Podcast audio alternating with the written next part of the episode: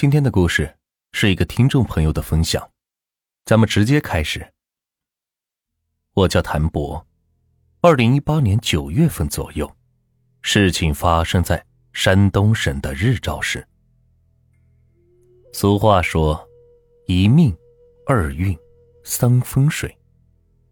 风水是中华民族的一门玄术，历史悠久。不管你生活在哪里，都市还是农村，在你身边总能听到或者看到讲究风水的人存在。这些人往往对风水都有着自己的理解。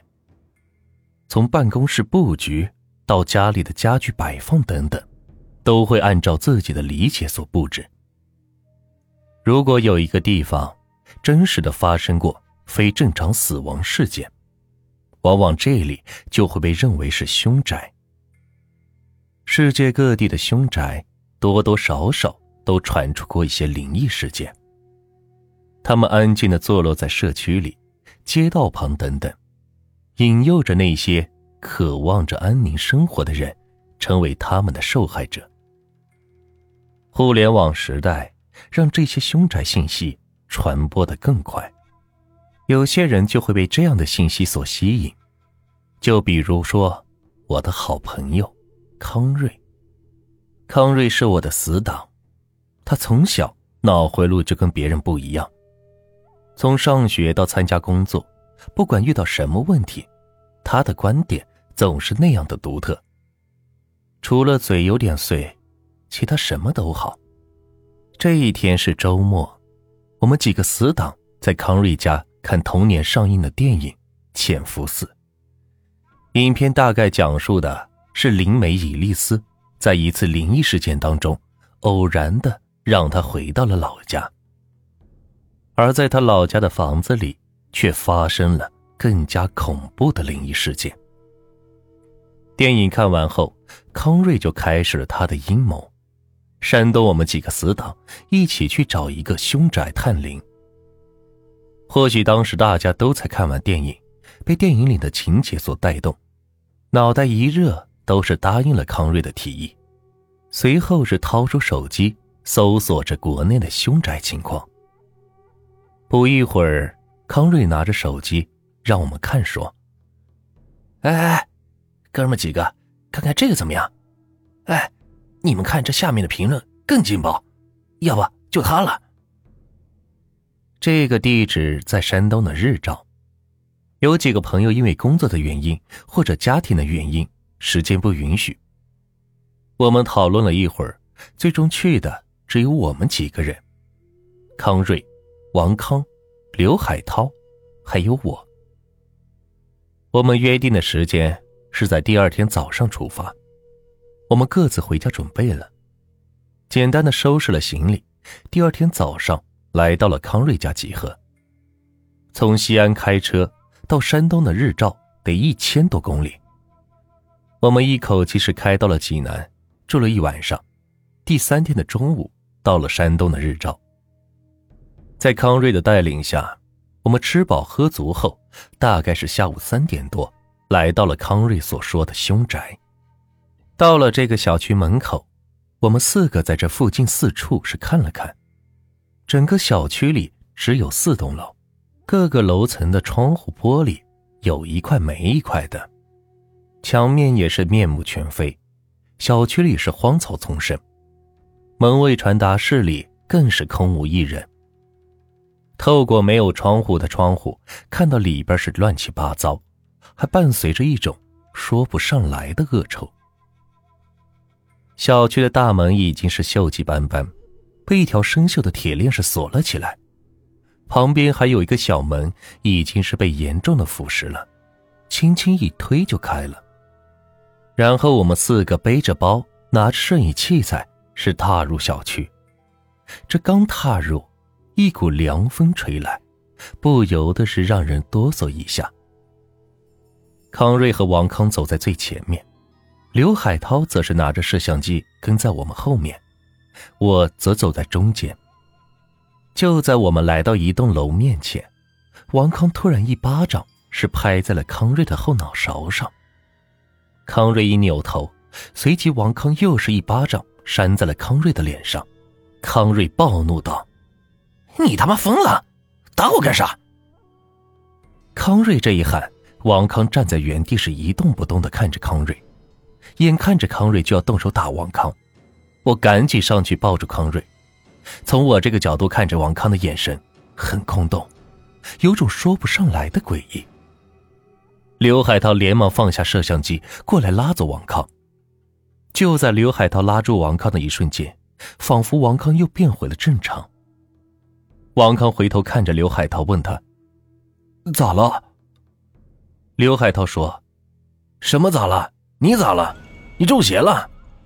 王康无辜的说：“啊，没有啊，这不走的好好的吗？”此时我放开了康瑞，我俩对视了一眼。康瑞说：“别扯淡了，你刚才是吓唬你爹呢。”这时，气氛有些紧张。我们三个看着王康，王康的表情则是很无辜的看着我们，就好像刚才发生的事情他全然不知一样。我为了缓和气氛说道：“哥们儿，别闹啊，咱们是来探灵的，别整些乱七八糟的幺蛾子。”我的话音刚落。似乎大家都达成了某种默契，都沉默了，相互是看了看，继续往楼里边走。刚才王康的反常举动，好像让我每个人都是提高了警惕，精神是极度紧绷。我们进了楼里，来到了一楼的一间屋子里，进门是一个很大的客厅，破沙发、烂桌子在客厅是凌乱的摆放着。严重的腐烂的，已经看不出家具的原木的色彩，地面上到处都是烂杂志、脏拖鞋，瓶瓶罐罐的。我们依次排序的往房间深处走，轻轻的推开一扇门，被康瑞的一声惊呼是吓了一跳。我抬头一看，是一个历史衣架摆在墙角上面，还挂着几件旧衣服。这猛的一看，还真是会吓人一跳。就像是一个人站在墙角一样。这时，刘海涛说：“别一惊一乍的，吓唬人。”我们深呼一口气，小心翼翼的又往着房间的深处走，推开第二扇门。这里边是空空的，什么都没有，只留下了满地的垃圾。此时，王康对着康瑞调侃道：“说，什么也没有。”也没你说的那么邪乎呀。康瑞好像是没听到似的，继续的慢慢的往里边走。突然，不知道谁喊了一声“快跑”，我们几个是不顾三七二十一，撒丫子就往外面跑。跑到院子门口的时候，在车旁边休息。康瑞喘着气说：“咋了？看见啥了？”我也是气喘吁吁的看着王康和刘海涛说：“啊不知道你俩看见啥了？跑什么呀？只见他俩对视着，也不知道是怎么回事。康瑞说：“是是谁喊的快跑？”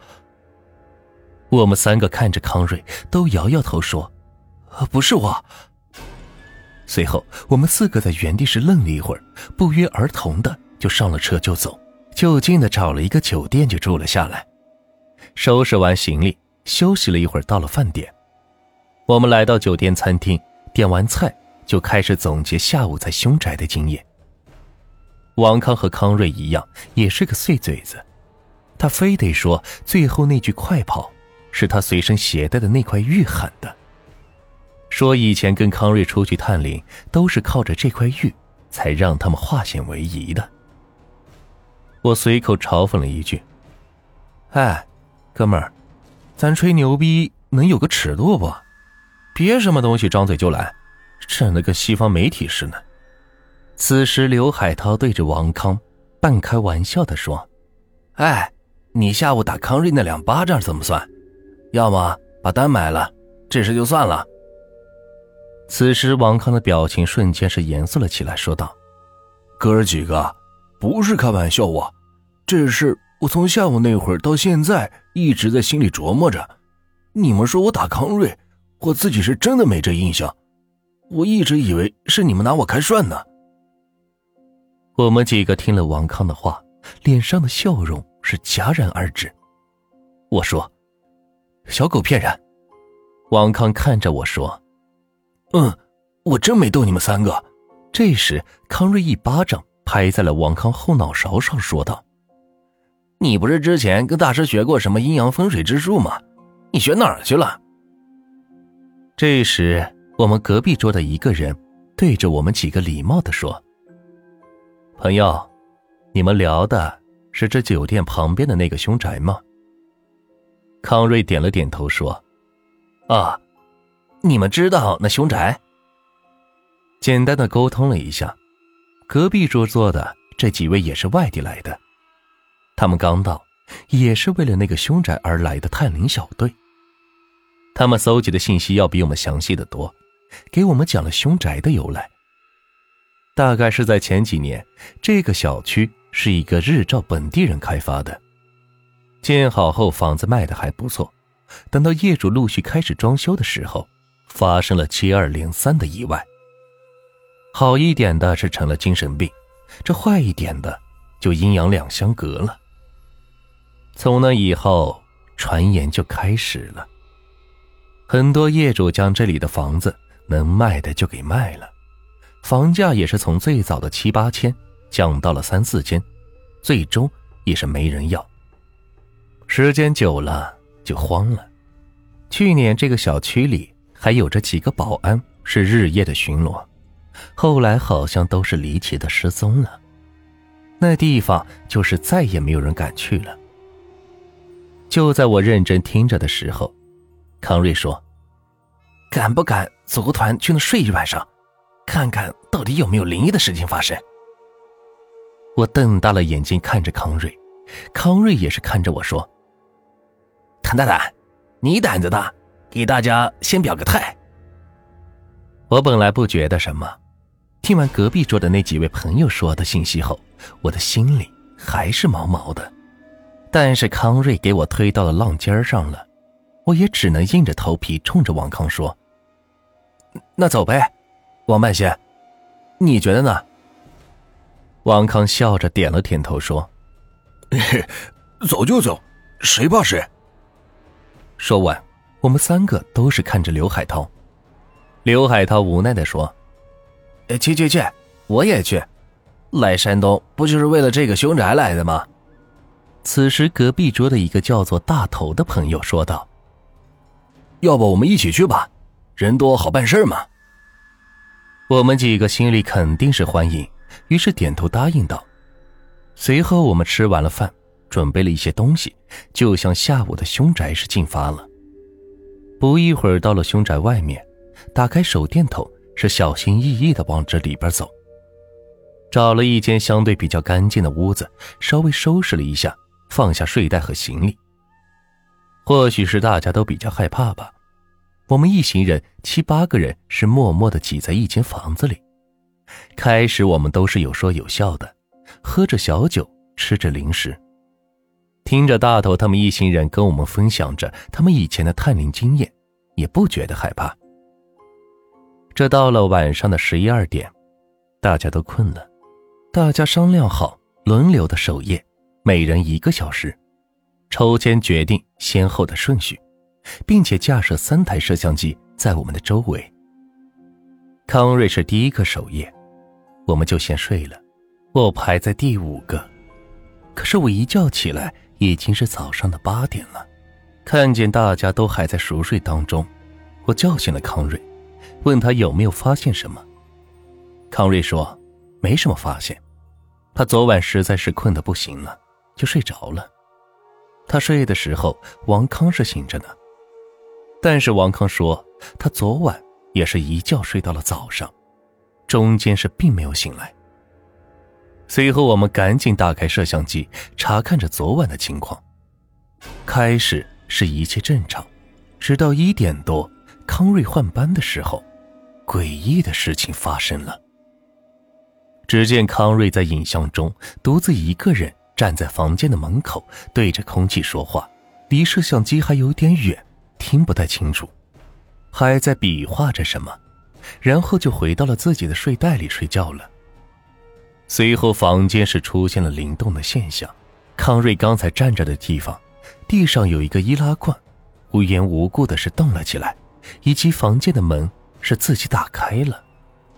影像中还隐约的能听到些许的脚步声。看到这里，我们吓得是赶紧收拾东西就往外面跑。